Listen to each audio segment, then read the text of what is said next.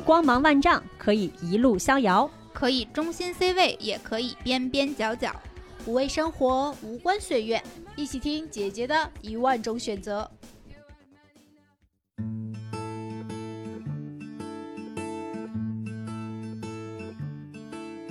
小三の頃からなぜだかおばあちゃんと暮らしてた 実家の隣だったけどおばあちゃんと暮らし大家好，新一期的姐姐说又来啦，鼓掌！啊啊，我是美丽， Hello，大家好，我是六月。 Hello，大家好，我是樱桃教主。两位好久不见了。 春节以后都在干嘛呢？啊，录节目怎么都这么不积极了呢？啊，董董事长开先跟听众交代发表交代讲话，发表讲话，先跟听众交代交代。突然感觉这是一场在开会。在酝酿更好的节目。我上周不是参加了录制节目吗？只是说上周那期节目，那期不是没播吗？但是我录了，嗯就是我年后回来还是露脸了，只是露脸失败了，所以 我还是第一波开工的人啊，我并没有偷懒，只是说并没有成功上岸，仅此而已。对，呃，今天我们这个我们又扎堆儿凑局啊，今天要聊一个非常神秘的话题，因为我觉得说说神秘呢，其实对于很多人来讲可能是第一次接触，就之前有听到过，就是关于能量的疗愈，或者说叫能量修复。那这次呢，我们也请到了一位这个能量修复师姐姐，叫诗瑶。哎，诗瑶可以先跟我们的解说听众打个招呼吧，Hello，大家好，我是诗瑶。声音就很治愈，很平和。让人听着觉得很舒服。啊，我我觉得可以先简单说说我和诗瑶怎么认识的，因为春节回青岛，然后正好也是一个机缘巧合的一个饭局，然后和诗瑶见面。啊，怎么说呢？一开始聊了没几句，知道我们俩是高中校友，然后再聊呢，就有一种嗯被诗瑶突然间。扒光衣服的感觉，就是突然间，我只跟他聊了最近的一些疑惑，然后诗瑶只说了一句话，我觉得直击到我的内心。然后在春节之前也约了石瑶单独聊一聊，本来想说今年可以找他做年度咨询，然后后来石瑶跟我说这个价格，我觉得可以，然后年回家之后就给人转了八百八十八块钱，然后石瑶说：“姐妹，你好像少转了一位数。”直接少转一位数。然后后来呢，就是呃看看了一下存款的余额啊，觉得嗯好，我们这个事情突然间觉得可以自我进行疗愈了。说实话，要不是美丽大肆推荐说，感觉在诗瑶面前像被扒光了衣服一样，就被看的看的那那叫什么门儿清。我其实 感觉是个我自骗子己以前，对我自己以前对于什么能量修复师这种，当然我。我其实，在心底上是有一点相信的，因为作为一个特别爱往那种穷乡僻壤扎，就是喜欢什么东南亚呀、印度呀什么，就是这种地方，怎么可能不接触到这些能量疗愈啊、冥想，就是这些玄的乎的这些东西？但是啊毋庸置疑，对对对在这一行里边儿，骗子极多。然后作为一个摇摇滚少女，这就是在摇滚界，全世界的摇滚界就有一个非常著名的乐队，就是 Beatles，他们曾经被印度的一个做什么能量什么 啊，就和这差不多，什么能量冥想等等这样一个大师，就骗去了非常非常多钱，就被广为流传。所以我就觉得这一行怎么说呢，良莠不齐吧，而且确实听起来玄乎的，嗯，因为他感觉好像。好像也没有办法被实际印证这个人到底实力在哪儿，我自己就觉得对这方面会比较谨慎，尤其是咱们要做节目，对。呃听众什么样的听众都有，我们要对听众负责。但美丽她以自己啊以身试法，神农尝百草，尝到了一颗有用的，所以觉得这颗可以过来聊一聊。是，对，美丽超级爱算命，对所有的玄学没有放下过，没有一个能逃得过她。我也是一个很爱算命的人，但我说实话，我可能对这个命学玄理，就是我觉得人活在世间，就是嗯，三分命已经定了，七分命还是靠自己。但是我还是很相信这个，所以每年年年初是必定去看道长的。但说实话，就是关于什么 能量疗养师这种，其实说实话真的是没有接触过。所以刚开始美丽跟我说的时候，我真的觉得嗯。怎么这么玄乎？说实话，说实话，这可能今天不是美丽，我可能就觉得完了，这人要来骗我的钱了。对，然后我可能就会捂紧自己的钱包。然后，但是因为是美丽，所以呢，我还是还是相信了他的这个那个什么。但是因为对这个完全是就是很很无知的，不了解真的是很无知，就完全是不了解。我我现在要洗白一下我自己啊！其实，在教主说这些东西之前，我深有同感，因为我在呃真正灵性觉醒之前，除了伊斯兰教之外，我所有的宗教基本上都信过。我基本上都是信过的，就是、呃，哦对我在很小的时候，我我们家住的那种筒子楼的那种环境，就是四户嘛，然后我我隔壁是天主教的，一户是信天主教的孩子，另一户家是信基督教的，然后我们三个人天天在一起玩，就是从小我每年过年的时候，不是过年，过人家圣诞节的时候，我都会去跟着天主教一起去看那个小哥哥去抬圣婴。然后在长大之后，我是在济南上的大学嘛，济南那个有一座天主教堂叫做洪家楼，我差一点点就受洗了。后来就是又阴差阳错了，认识了一个比我还小一岁、非常厉害的道长，然后呢，就慢慢的我又信了道教，呃。本人有五年非常虔诚的道教徒经验，后来是因为什么啊？就是因为疫情，因为疫情嘛，然后疫情，我本职的工作是美术老师，校外美术老师，所以说因为疫情，我不就停业了吗？停业之后在家待着，我本身还是。有原生家庭创伤的人，我当时就一直想着是怎么样治愈我自己，所以说我就一边求了好多福，然后做了好多的法事，然后另一边呢就想要通过心理学，然后去研究研究我到底是怎么样的一个行为模式。后来呢，我在经过看心理学之后，我慢慢慢慢的又接触到了荣格的一本很著名的神秘学书，叫做《红书》，它讲的就是他的潜意识。然后那本书给我最大的感觉就是，哦，心理学其实是有很多东西是没有办法用你的思维模式去认清它，你也没有办法通过那个东西，你的思维去认知你自己。所以说，我就转向了另一条路，就是灵性的这个意识。嗯后来就是慢慢慢慢，有一天啊，前年的有一天，前年的有一天，我在家擦地，然后我忽然间就意识到，就有一个声音在我头里说话，就是说的非常直白，你知道吗？他跟我说，你要通过灵性画画的方式赚钱，然后我就嗯。接受到了宇宙的信号。对，然后我当时就很诧异，因为我当时的生活状态是非常美满的，就是我也不缺钱，我什么都不缺，我觉得我这个状态就非常好。但是就是有一个声音告诉我，你要通过这个方式去赚钱。然后我当时在灵性方面，其实就是也是跟就比你们能稍微再往前，就是你们是初级会员的话，我可能就是二级或者是三级，我也顶多就是知道了一丢丢。然后我当时对这个信息我就半信半疑。那半信半疑作为一个世俗之人来说，肯定会把它抛到脑后啦，然后我就没有管它。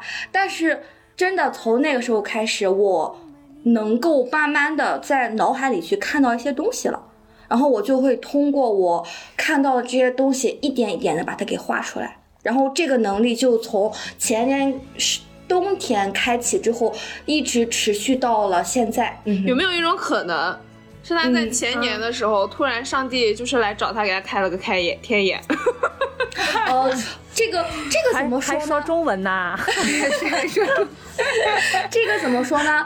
我后知后觉的发现，其实我零视力绘画的这个能力，我在很小的时候就有了。比如说小时候大家都看什么 EVA 啊、美少女战士这类的东西，然后当我看完这个动画片之后，我可以闭上眼睛就跟他们一起战斗，就是就是会就是直接进入到那个电那个故事情节里面，就我睁眼看见就是那个初号机就在我面前，或我睁眼看见越呃越野兔就在我旁边，就会有这样子的感觉。等到后来，我真正用我看到的东西去画画的时候，我才发现这个东西在道教叫做眼通嘛，就是你的眼通。眼通其实是在脉轮里面讲是跟我们的这里有关系的，这里就是我们的松果体，也就是我们的眉心位置 yeah，就是眉心轮。就这个地方更多的就是说是接收我们人，就是跟上天沟通最强烈的一个地方。后来我明白的就是。当然还有很多的讯息告诉我的话，就是我就是应该要做这个事情的。我有个好奇，所谓灵性觉醒，什么叫灵性觉醒？就是你这个在灵性怎么来理解？嗯，嗯，我们不说那么宽泛的事情，就是因为讲灵性啊、脉轮这种东西，其实离可能听众大家还是太遥远了。就我们讲这个，嗯我忽然间有一天是怎么样醒来，我就发现，就是我是一个游戏里面的 NPC，忽然间我有自主意识了。就跟之前很火的一个哦电影一样，死侍演的好像电影情节呀。头号玩家西部世界是不是有过这个？哦，对，西部世界不就是机器人觉醒了，就它有又有那个自我意识的那种表达吗？对，就是类似的，就是突然间我意识到的就是，我好像从来没有像我一样生活过，就是我不知道真正的我想要过什么样子的生活。我也不知道真正的我遇到一件事情的时候，我应该怎我要怎么做，因为我之前所有的行为和判断都是来源于别人的信念告诉我的。比如说，我妈妈跟我说、啊，你不能吃什么东西，你吃这东西会过敏，然后我就从来都不吃。但是这个东西真的对我来说，我会过敏吗？我有没有体验过这件事情？我举一个非常简单的例子啊，就是类似于这样子的感觉。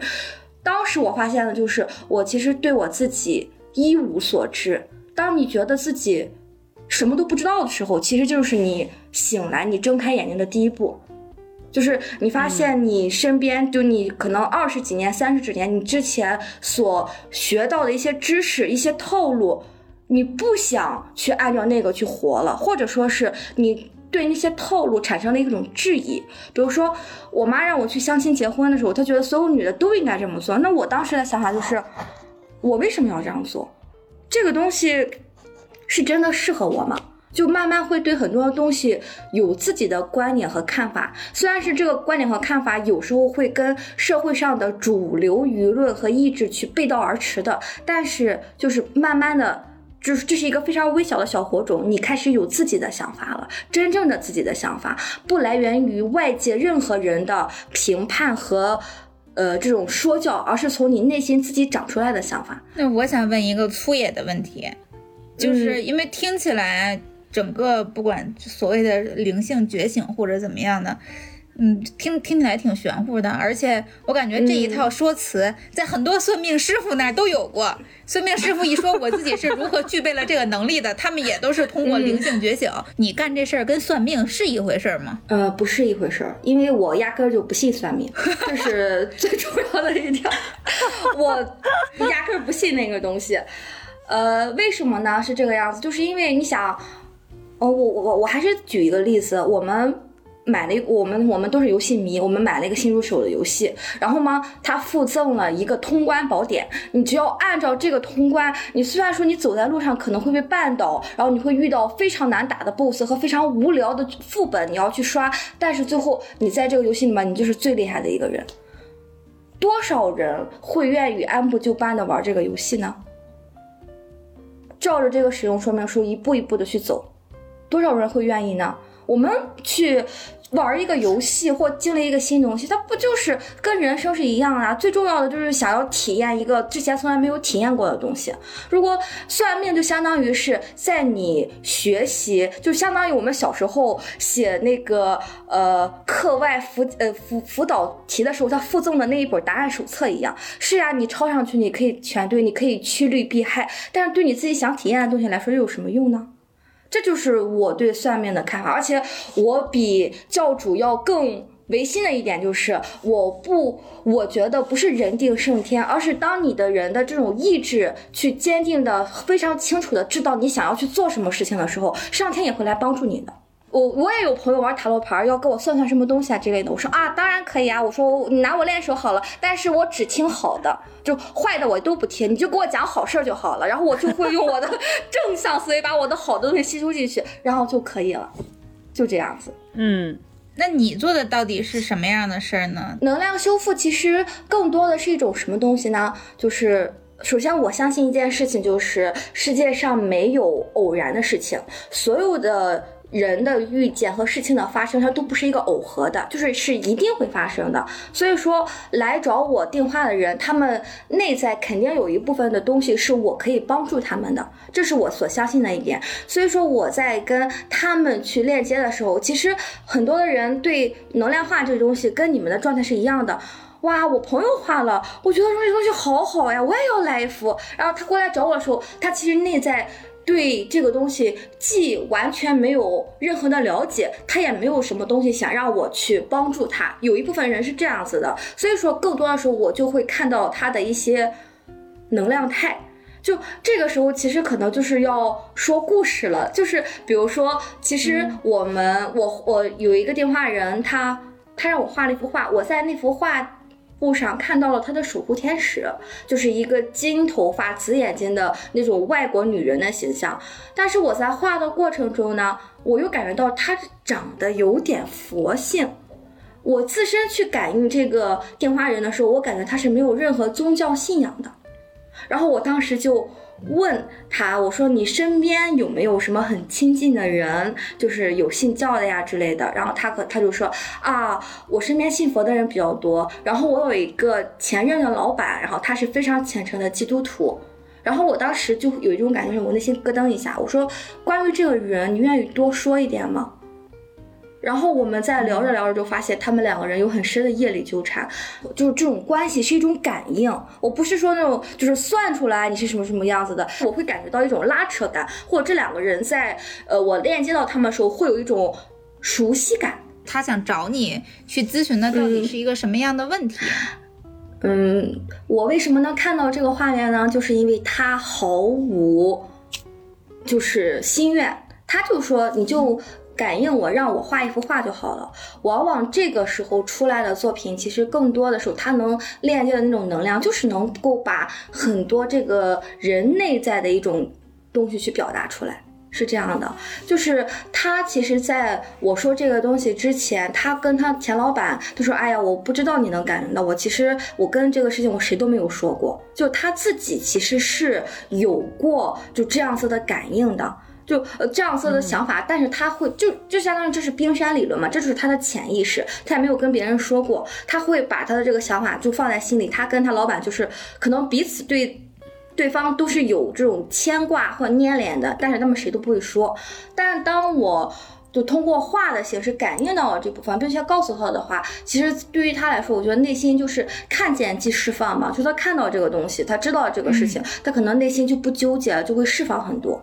那你刚才说，比如说帮你的这个所谓的，咱们应该是叫什么叫定画人是吗？嗯，客户帮他们画画，嗯啊，客户啊，好的，就是帮客户帮客户画画，这个是个什么样的一个操作？就是你怎么去进行所谓的感应呢？这种感应要怎么说呢？就是直觉、第六感。比如说，我现在是你的客户，嗯。对你，嗯，你你我是直接就就就闭眼就画了吗？还是说你要给我一些什么样的引导，或者是怎么样制造这个氛围？我有什么仪式？它是一个什么样的流程呀？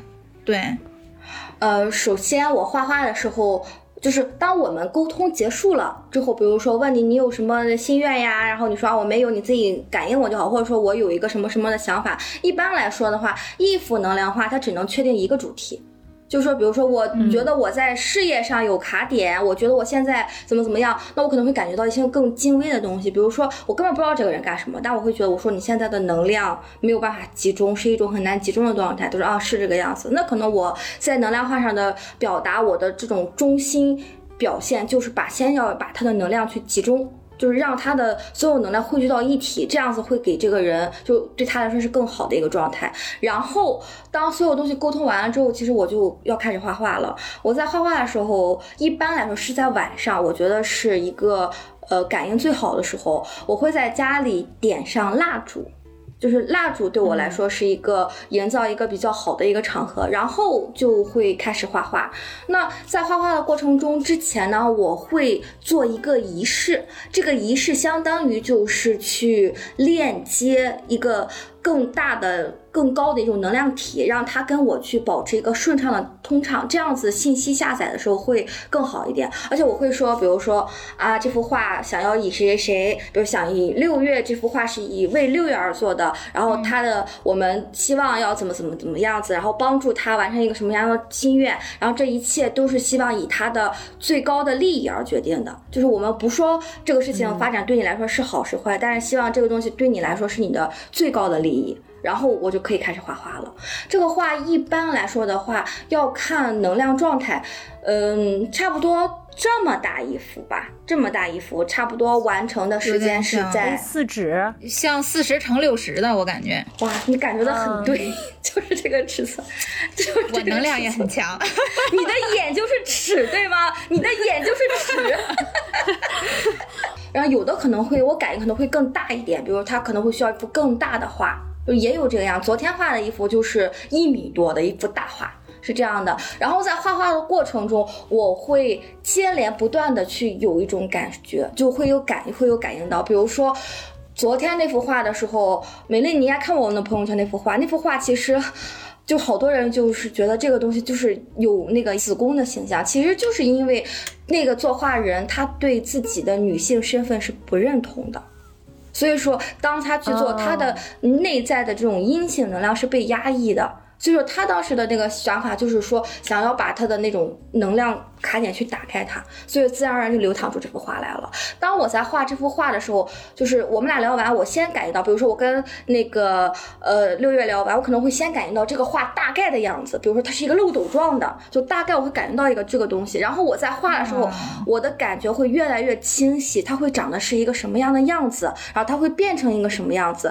当然，这个感受是就是。持续断断续续的，我不可能就是我在一个很强烈的状态，我我一笔就把它画出来，我可能画了半个小时，我觉得可能没有感觉了，我可能就不会画画，我去坐在那个地方冥想，或者是去歇一会儿，然后回来我再去继续画。但是能量上这种表达是不会出错的，在画到最后的时候，其实更多的话就会感受到一些东西。我昨天就是画完画到一半，我就会。跟那个电话人去沟通，说我感觉到了，比如说你内在感觉到了你小时候的一种悲伤。我说你可能小时候遇到了什么事情，然后怎么怎么样。有有的时候，电话人他会主动说，然后有的他可能说嗯是，但是他可能他不愿意说，但是会感受到这个东西。其实我告诉他的原因，更多的是就是看见被疗愈嘛。因为你知道吗？有时候我的感应会有点那个什么，会有点。我我我会有点难以启齿，比如我当时画完有一幅，我我就感觉啊，这个这个人他现在缺少性性体验，我能跟人家说吗？我才跟人家认识两天，我给他，就就是就会有这样的事情，所以说我后来就会慢慢的跟他去说啊，我感觉你要怎么怎么样子，首先就是。因为能量的感知是不会有错的嘛，所以说我就就跟你一样，知道吗？就直击心灵，这个人他就会对你放下可能百分之八十或者百分之九十的这种心理的防范意识，就会对你敞开更多。那这个时候就就可以聊比较深入的话题了，比如说啊内在的这种创伤，或者现在就是你跟这个人之前的一种关系，或再往后的话就是讲到我所看到的一种东西，你在能量上的一种表达，以及对他的一些鼓励和支持，就是这个样子。画完之后我会给他。摆一个晶阵，就是用水晶和酥油蜡烛去摆一个晶阵，然后放在那个阳台上，然后去一般来说是一到两天吧，然后我感觉到能量差不多了，这幅画就可以去寄了。在寄的时候，我也会跟订花人说一些我感知这个画的需求，比如说有的画它是需要接收月光和日光的能量的，就它需要。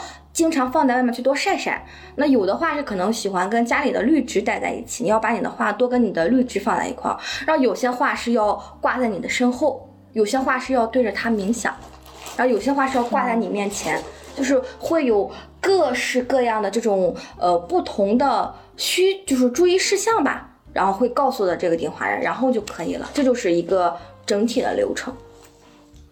所以，我是不是可以理解为，相当于是你通过一个画，然后去感应到对方的这种呃能量的损耗点，或者说他需要被疗愈的地方，他的卡点，打开对方的对，借此打开对方的这个这个内心，然后去跟你去做沟通，然后通过这样一个过程去完成他内心的自我的这种疗愈。嗯，对，是这样的。其实，而且有时候啊，在画的时候，电话人就能感知到就是他自己的变化。然后有时候这个画到他手上之后，他可能会有更大的变化。比如说，有一个画，它是一个，就有些画。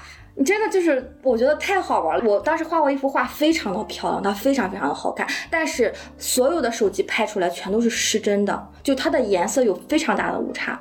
然后我就感觉到这幅画可能是不想被拍。然后我就跟电话人大概拍了一张发过去，我说它不是这个颜色的，但是我让你知道它大概长什么样就可以了。我说你回去之后你就知道这幅画长什么样了。然后拿回去之后，他自己也拍，也拍不出来，就是因为那幅画当时他。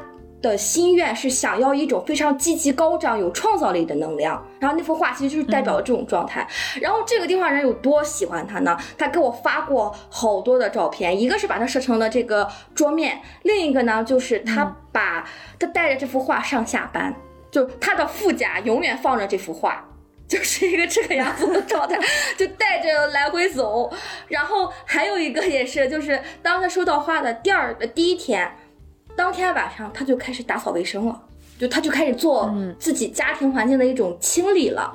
就是我会知道有各种各样很好玩的故事，然后去电话人会反馈给我，就是会非常的好玩。这就是能量化对他们的一种作用吧，是这样。但是我个人感觉，更多的时候能量化是一种助力，它没有一种决定性的因素，它也不会说是有什么力挽狂澜的作用。比如说，我有一个。我有一个电话人跟我说，我对这幅画的主题是希望能帮我瘦双下巴和那个什么眼睛增大。我说办不了，我说我这办不了。我说你那个去做个找一个医美，我觉得对你来说会有更大更直观的帮助，就会这个样子。其实他在给我讲了很多这个东西之后，我跟他说我的感觉是，我说我感觉到你对恋爱的热情。他说啊，他说对，是这样的。其实他的所有的这种表达，比如说我要变美，我对身体上的这种要求，其实更多的在源于他肯定是他的内在是有一种想要被看到和想要被，呃，叫什么？想要被看到、想要被认可的一种能量在的。其实就是因为他有了喜欢的人嘛，所以这个时候也是一种抛开问题去链接本质的一个原因。所以就是是瑶，你这一段就是感应，不是感应，就是你这一段就是仪式啊，以及就是要说的这些东西啊，这是你学来的吗？这个我用的这个东西其实是一个日本人发明的，它叫做灵气疗愈 Reiki，这个东西，嗯，它其实就是一种呃接引，就是那种。宇宙上更高的能量，让他去集中去治疗某件事情的状态。然后我跟很多人做远程疗愈的时候也是这个样子，就是把这个人的能量体带到你的能量场里面，让你去感知它。我之前做过一次非常强烈，就是跟那个对方一连接，我的右腿就开始疼了，然后我的这个这个小拇指也在疼。然后做完之后，我就问他，我说你怎么了？我说我了我我告诉了我的体感，他说我的小拇指刚刚骨折了，然后我的膝盖上是有旧伤。就是这是在体感上面的，会有一些这样子的感受，嗯，可以跟他们对话吗？嗯，跟谁对话呀？身体呀？不是，我是感应到的，就是我当我吓我一跳，当我跟这个人，就是相当于是当他进入到我的能量场，他就相当于是复我们俩的身身体就合一了，你懂吗？所以说我会感应到他身体的感受，然后去给他治愈，是这个样子的状态。所以说，呃，一旦疗愈结束了之后，就是要还会有一个仪式把我们两个人给分开，就是把能量做再做一个切断，就是不要一直连，因为一直连就会拉下，他就可能就会就是吸我的能量呀，或是干嘛的，会有一个这样子的状态。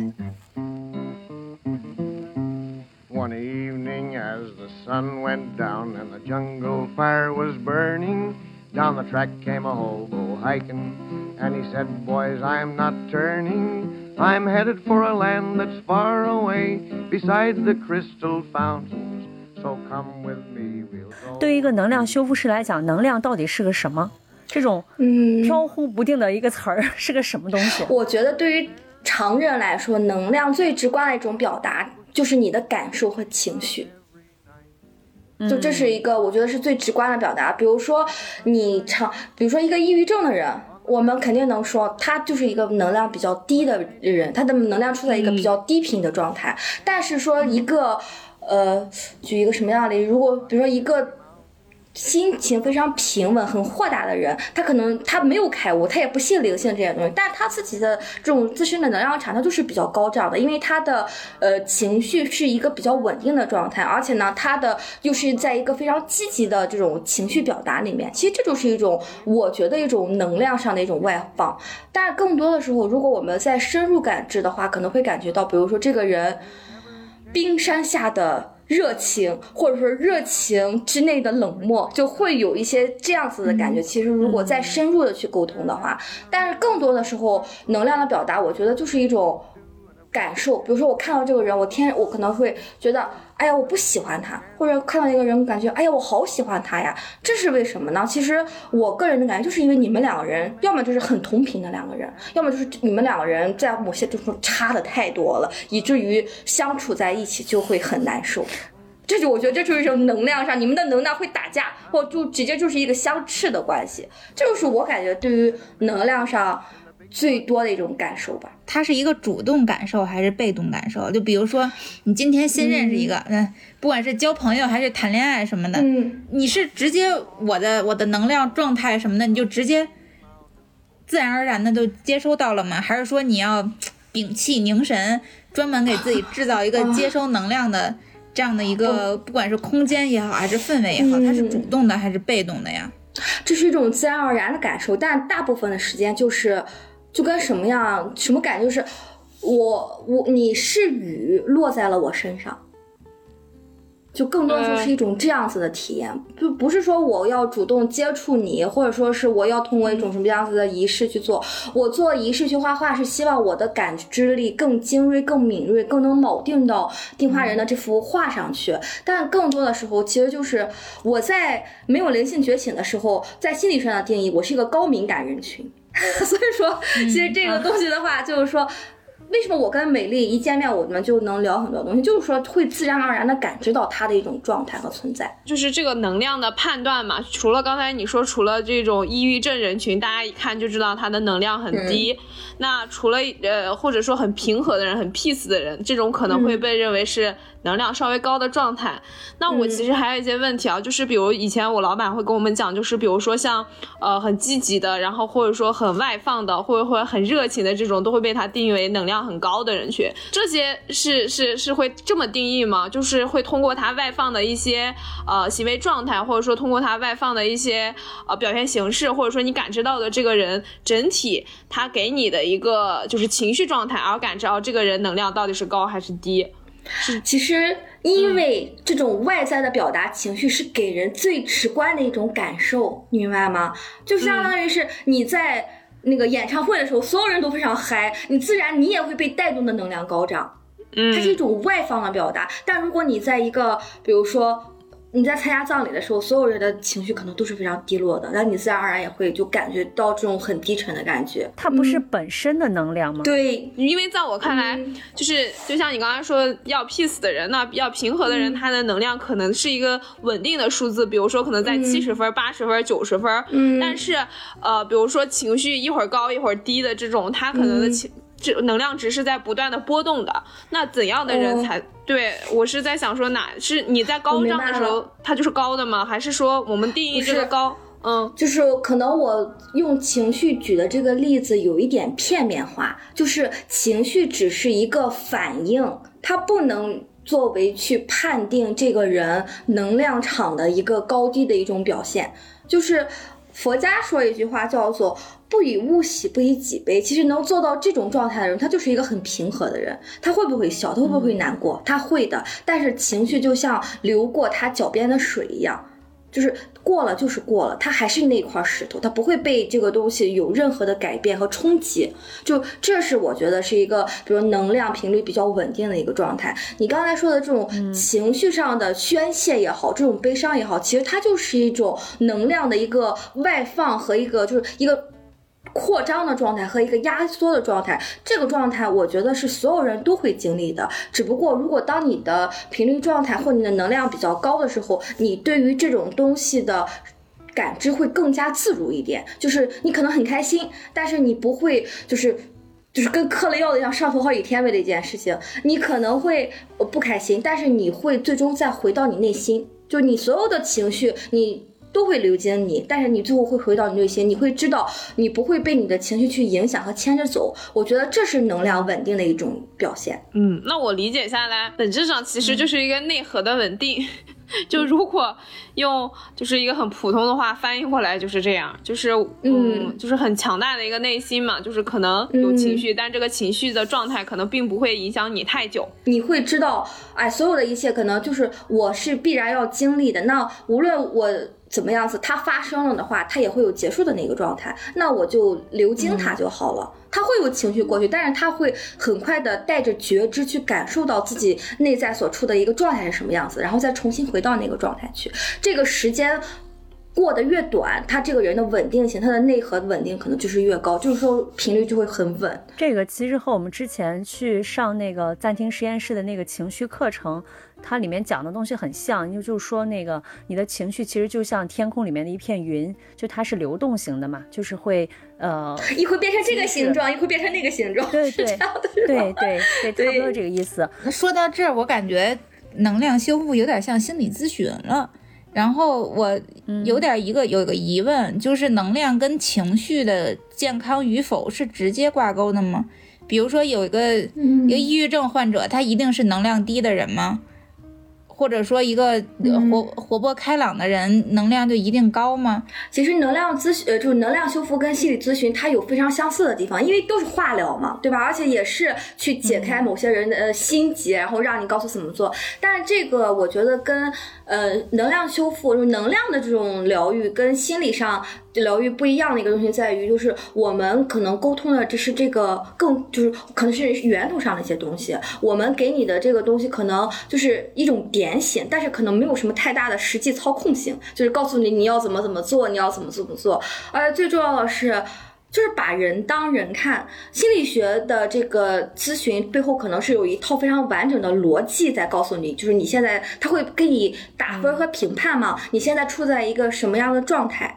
然后接下来就会有什么样的事情，我怎么样去引导你，或者说更多的是你，你可能要吃一些什么样子的药，然后让你去提升你的这个多巴胺的分泌，或者说是干什么的。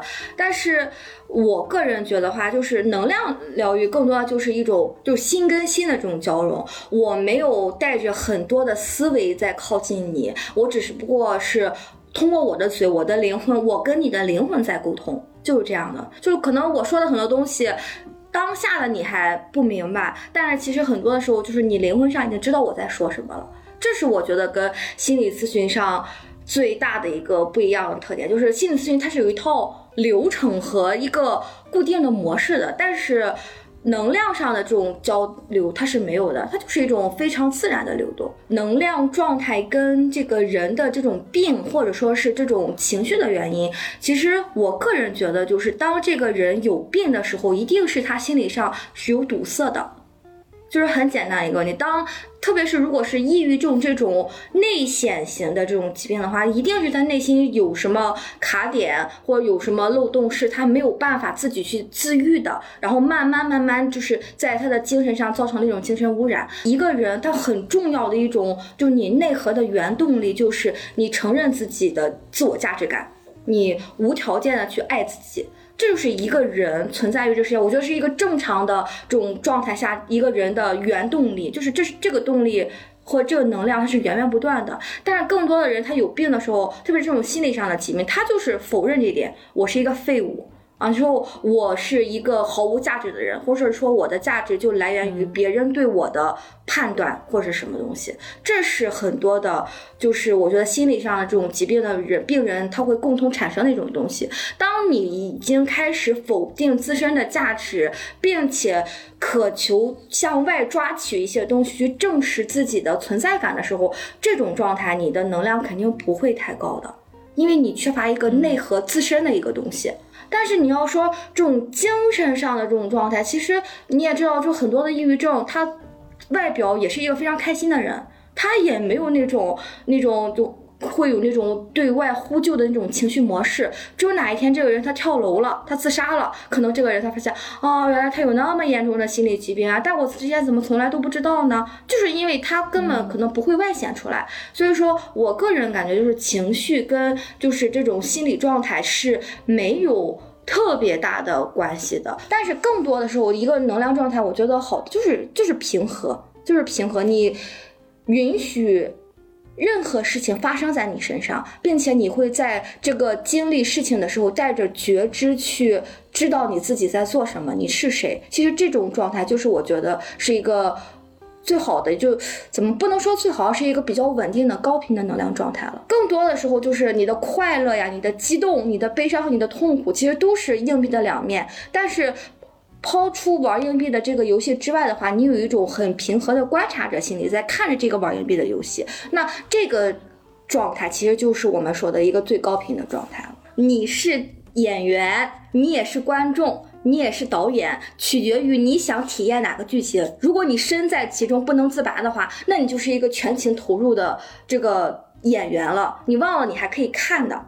然后还有一种就是你一边演一边看，你知道你现在在就带着觉知了吗？你知道你自己在经历什么？然后你通过一个第三者视角，你能够更冷静和更有觉知的去体验所有的东西。这个时候你的你就不会被你的情绪掌控。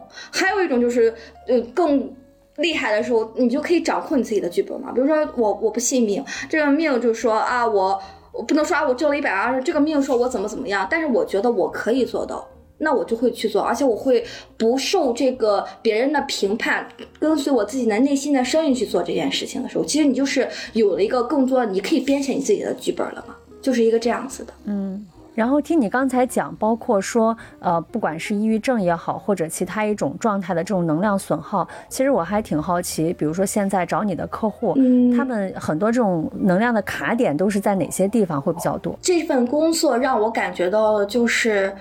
大千世界真的是非常缤纷缭乱的，因为所有人找我的，他最后的能够给他的东西和能够让我体验的东西东西都是不一样的。大部分找我的人，他们其实都是在社会上他人眼中是非常成功的一个人，但是你会看到的就是他内在其实有各式各样子的恐惧和不安。所有人其实你如果说卡点的话，要么就是。不安全感，要么就是这种恐惧，就这是如果我们要从负向的这种方法，呃，这种东西去表达的话，就是会有这些东西。而且更多的时候，就是他们是在向外抓取的，就是我可能我我这幅画的能量，有的人是。两类，有一个呢是要通过这幅画来修复自我，或者说我想要给我自己去升级的。那很多人就是说，我想通过这幅画把我的能量集中去更好的在世俗生活中去创造价值和创造自我的，就会有这两种嗯表达。更多的，如果说这个人，我还真的是没有遇到过那种非常明显的就是那种有心理疾病的人，但是我接触过癌症患者。就是那种抗癌成功的也有，然后正在化疗过程中吃靶向药的也也有。他们给我更多的其实就是恐惧，非常的害怕。所以说在画画的时候，更多的就是给他们去拿回自己的力量。你恐惧的原因其实还是在于，我觉得还是。把自己的力量给了别人，让别人。你看他在当他当这个人是一个患者的时候，他是一个很无助的状态的。他对他自己的身体是做不了任何主的，他只能听别人对自己的安排。然后他会惶惶不可终日，不知道自己要遇到什么样子的事情。所以说，更多的时候就是想要让他。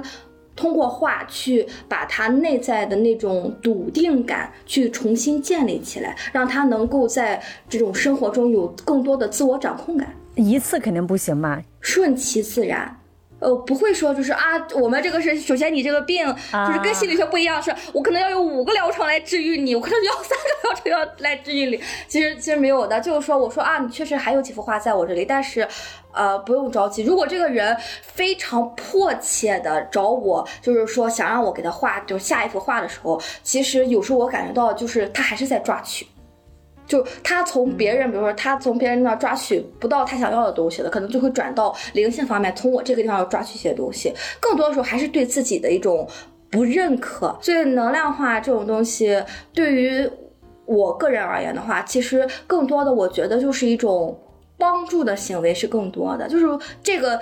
东西，你靠它赚钱，不是说你给这个人画了多少幅画，我你在我这儿定制十幅画，然后你能得到一个什么什么样的状态，不是这样的。其实更多的时候就是。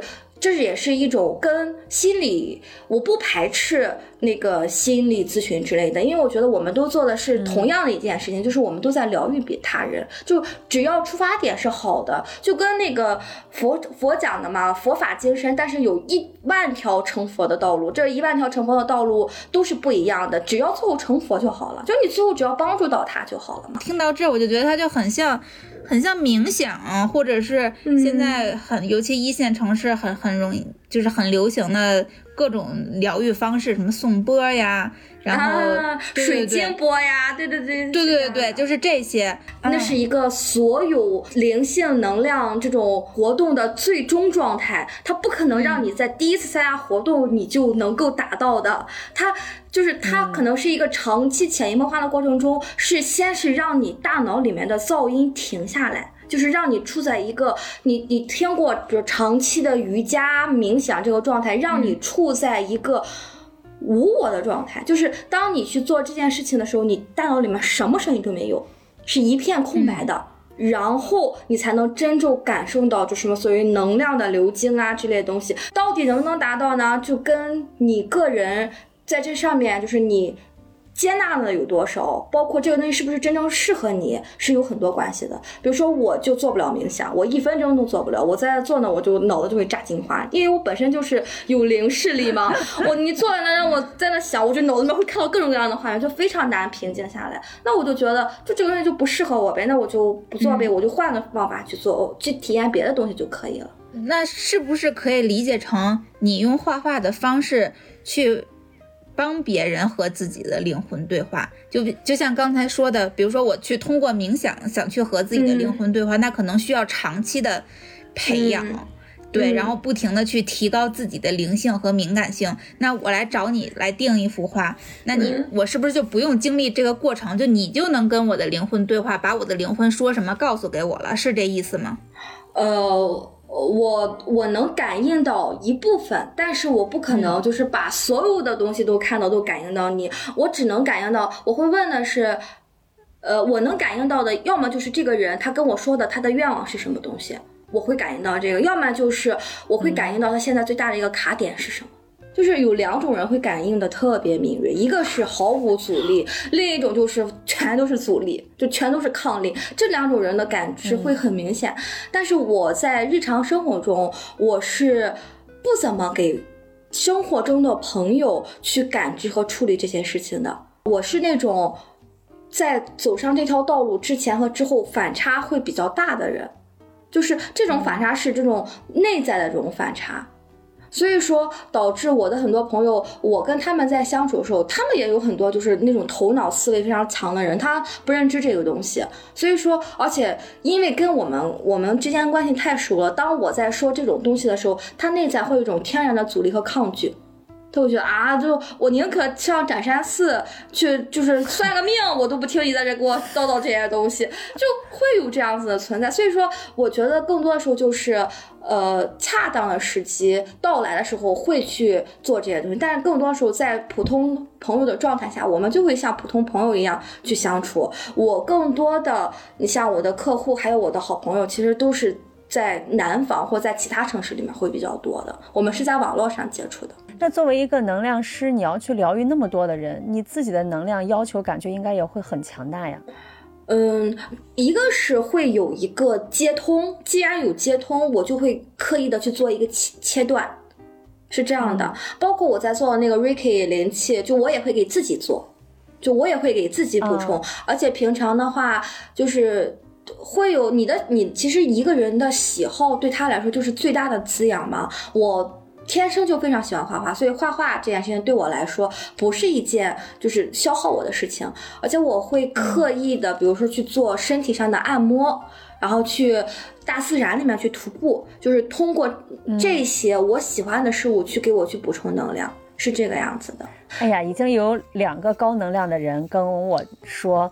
要去大自然，是吧？说大自然特别特别有助于修复，对于任何人来说都对，是是这样的。特别是像我们这种城市里的人，他都跟大自然就是脱离的，他就是比较就是比较远了，而且有一些地方它的那种。能量场就是很高，你去了之后，你就会能非常明显的感觉到，比如说，如果你去太清宫或者斩山四水莲，你就会很明显感觉到这个地方的气场是不一样的。那那些僧人或者是宗教上的道长，他们通过日复一日的加持、诵经之类的，就会对整体的这种能量取决就有一个很大的改变。就有一些人，比如说是从别人那儿吸能量，然后有的人是从大自然吸能量。嗯，然后我知道有一个就叫吸引力法则，嗯就是它是从向宇宙去吸能量，然后来实现自己的愿望。嗯这事儿真的靠谱吗？就是我们所谓的向宇宙下订单这件事儿。呃，我没有，就其实这个东西是来源于一本书，这本书叫《秘密》。我相信人的意志力和心想事成的这种能力，但是我为什么就是、呃吸引力法则其实就是告诉了你一个心想事成能力的操作指南。就好多人，就是好多书上也讲过这种事事情，就是如果你想要进入到某一种状态，那你要做的第一件事情，其实不是说想要怎么怎么样，而是说更直接的方法，就是你就假设自己现在是已已经经是了呀，就是已经身临其境的进入到了这个状态里面去就可以了。但吸引力法则，我觉得跟刚才我说的那个我就是是有一个最大的反差感，在于吸引力法则是抓取。是在抓取，就是因为我没有，因为我内在缺乏这个东西，所以说我会对它有非常强大的渴望和渴求，我在抓这个东西。但如果你是的话，比如说你现在已经是一个有钱人了，你还希望自己是个有钱人吗？你对这个东西就是有渴望吗？你就没有渴望了，所以说它就会自然而然的在你生活中去显化这个东西。就我举一个例子啊，但是如果你抓取，比如说我要有一百万，我要有一个怎么怎么样子的时候，证明什么？你没有，你缺着。而且这种缺乏的背后是什么呀？其实说白了还是恐惧。你为什么要要这个东西？你内在有不安全感，你觉得你拿到这个东西你就安全了，就能消除你某一部分的这种恐惧上的表达，所以说你觉得有了这个东西我就可以了。而且你看看现在，我大概之前看过那种做心理法则的人，他们有一个词，包括我，我觉得这个词也是中心，叫做显化。显示的显变化的话，就是嗯嗯让你的想法在生活中显化嘛，就是一种这样子的能力。这样子的能力其实所有人都有，只要你的愿力足够大，它就可以去显化。比如说，我个人的感受最强的是什么？就是阿根廷夺得世界杯。就是阿根廷夺得世界杯对我的感觉是什么？就是当开赛之前，我敢说地球上百分之八十的球迷他都想要让阿根廷获得世界杯的，就是在决战上他都是支持的。但是他又知，他们很多人又是觉得阿根廷这一路上走来他太衰了，得了那么多次亚军，有梅西又有什么用？就是壮士暮年了。所以说阿根廷的这个冠军拿得很曲折。但是最后就是因为，首先当事人他们的这个整个的 team 阿根廷是非常团结的，他们自身就有非常强大的自我信任感。那到最后的话，他们显化其实就是一个这样子的过程。首先，我自身非常的确信这个东西我会得到它，我也愿意为它付出努力，再加上就是数万球迷给他们的精神上的加持，然后就是我。真的很想让你拿，但是我又觉得你可能拿不到，但我还是想让你拿，所以这个比赛结果就是非常非常的拉扯，但最后还是显化到了，就是他他们是拿到了这个 World Cup，就是一个这样子的过程。其实世界杯这种东西，生活中的很多东西都是一个非常好的例子，就让你会感受到人的这种精神力，或者说你在生活中显化的一种强大。无论你从什么角度上看，你都会发现你生活中存在的东西，它都是有自己的道理的。你只要能看，你就会获得，或者说你也会从另一个角度，你也可以推翻我呀，就是说，哎呀，你看阿根廷是靠的。就那个圣马丁这个扑救的很好啊，他们没他们的组织进攻能力很强呀，然后他们的那个斯卡洛尼的这个我方阵摆的很好啊，就每个人看到的世界是不一样的。那吸引力法则，他们看到的那个世界就是我靠我强大的欲望和抓取去获得我手呃想要的这个东西。如果你的欲望和你的抓取感足够大的话，就当你真的确信你能得到这个东西的话，其实你也是就是可以得到的。我觉得他许愿的本质是在于我已经是这样，但是可能有的人会觉得这样是有点像皇帝的新衣，就是我明明没有，但是我又没有那个底气说我有。嗯，就是许愿这个东西啊，其实我感觉就是一种能量的外放，就是我有这个想法，然后更很多人他的是什么样？就是我许愿，嗯，我已经做到了我所有能做到的事情，然后我许愿希望。接下来的事情，我无法掌控的事情，我把这个东西交给神啊，或者什么东西，一个更高的所以我，希望你能够帮助我。但有一些就是完全就是白嫖，我要向新月属狮子座新月许愿，我要瘦十斤，然后天天吃炸鸡，这个愿望能实现吗？我觉得很难啊。Down by the water, under the willow, sits a long ranger minding willow. 行，我们说了那么多，我觉得最后可以给我们听众一些小贴士吧，就是进行自我能量修复的一些嗯小、小方法。我常跟我的朋友还有我的客户说的最多的一句话就是两两句话，第一句话就是一切都是最好的安排，第二句话就是 enjoy。就是无论你遇到了什么样子的事情，你都要相信。第一个就是你要相信这一切都是最好的安排，这个事情发生在你身上，不是偶然的，你不是因为你倒霉遇到了这件事情，也不是你啊、踩了狗屎运遇到这件事情，而是说你天然的这件事情就是该发生在你身上的。那发生到你身上之后，它为什么是最好的安排呢？因为它是有利于你的这件事情，哪怕看起来非常的糟乱，但是背后一定有一个非常大的礼物在后面等着你。只不过现在你在这个情绪里面，你现在是没有办法感知到它的，但是它一定会被你收到的。所以说，既然这个事情发生在你身上，你知道这是必然的。当这个事情你知道它是必然的时候，你就会脱掉你的受害者的这种心理，就是啊，我怎么怎么这么倒霉，我遇到一件这样的事情，或者啊，我太幸运，我这件前不敢发生这件事情发生在我身上。其实那些都是你对自我的不够肯定。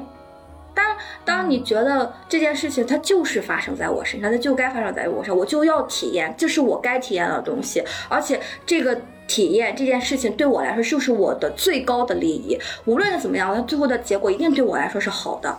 那你接下来要做的是什么呢？你就去享受它就好了。那这个过程当中，人不需要去做点什么去改变它吗？你去做呀，随着你的心去做你任何你想做的事情。对你，你接纳它并不影响你的行动，但是当你接纳这件事情了之后，你内在会少了很多的阻抗，你会带着你的觉知去做这件事情。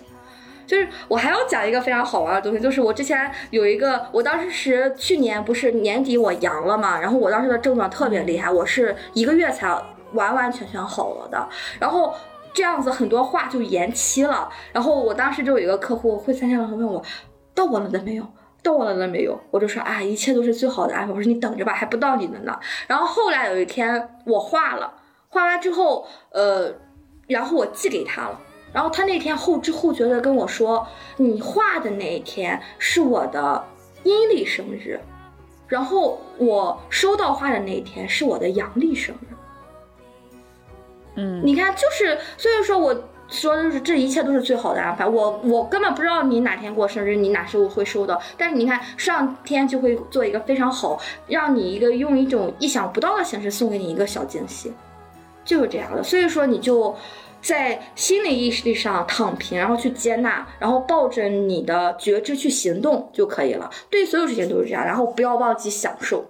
真的，我觉得一帆风顺的人生，在你人人为什么喜欢看电影啊？特别是那种爆米花的美国电影，不就是因为它跌宕起伏吗？那我们其实内在既然对这个感兴趣，其实我们对我们自己的人生可能也是有这种渴望的。所以说，你就去释放你的这种渴望，在处于人生低谷的时候和处于人生顶峰的时候，都抱着一种去享受的心态。我觉得这个样子的话，会给你更加丰富的人生体验。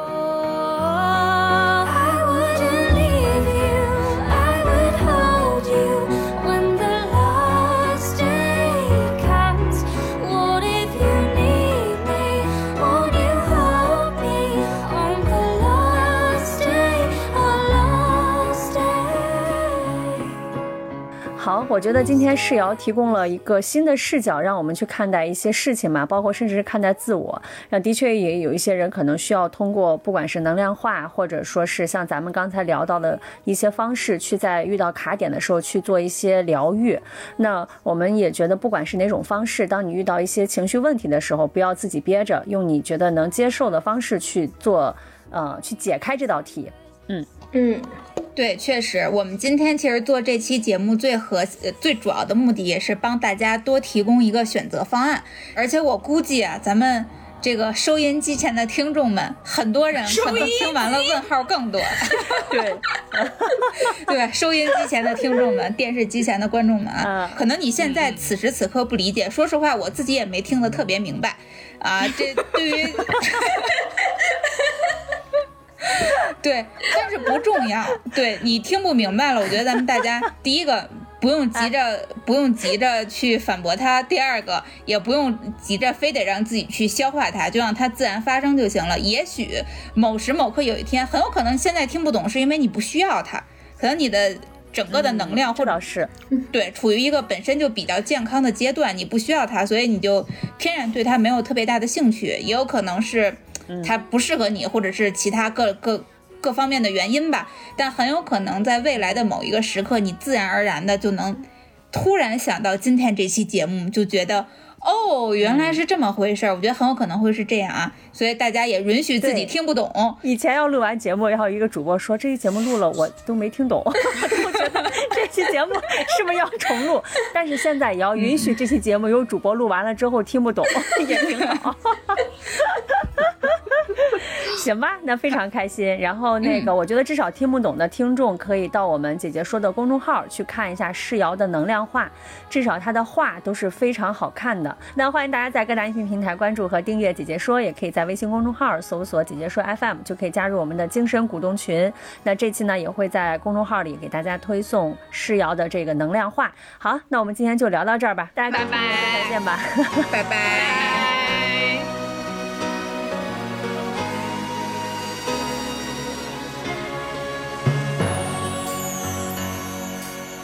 Goodbye to you, my trusted friend. Each other since we were nine or ten. Together we've climbed hills and trees. Learned of love and ABCs. Skinned our hearts and skinned our knees. Goodbye, my friend, it's hard to die. When all the birds are singing in the sky. Now the spring is in the air. Pretty girls are everywhere. Think of me and I'll be there. We had joy, we had fun, we had seasons in the sun. But the hills that we climbed were just seasons at a time. Goodbye, Papa, please pray for me. I was the black sheep of the family. Tried to teach me right from wrong. Too much wine and too much song. Wonder how I got along. Goodbye, Papa, it's hard to die.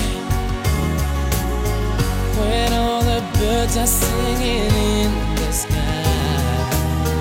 Now that the spring is in the air. Little children everywhere. Them, I'll be there.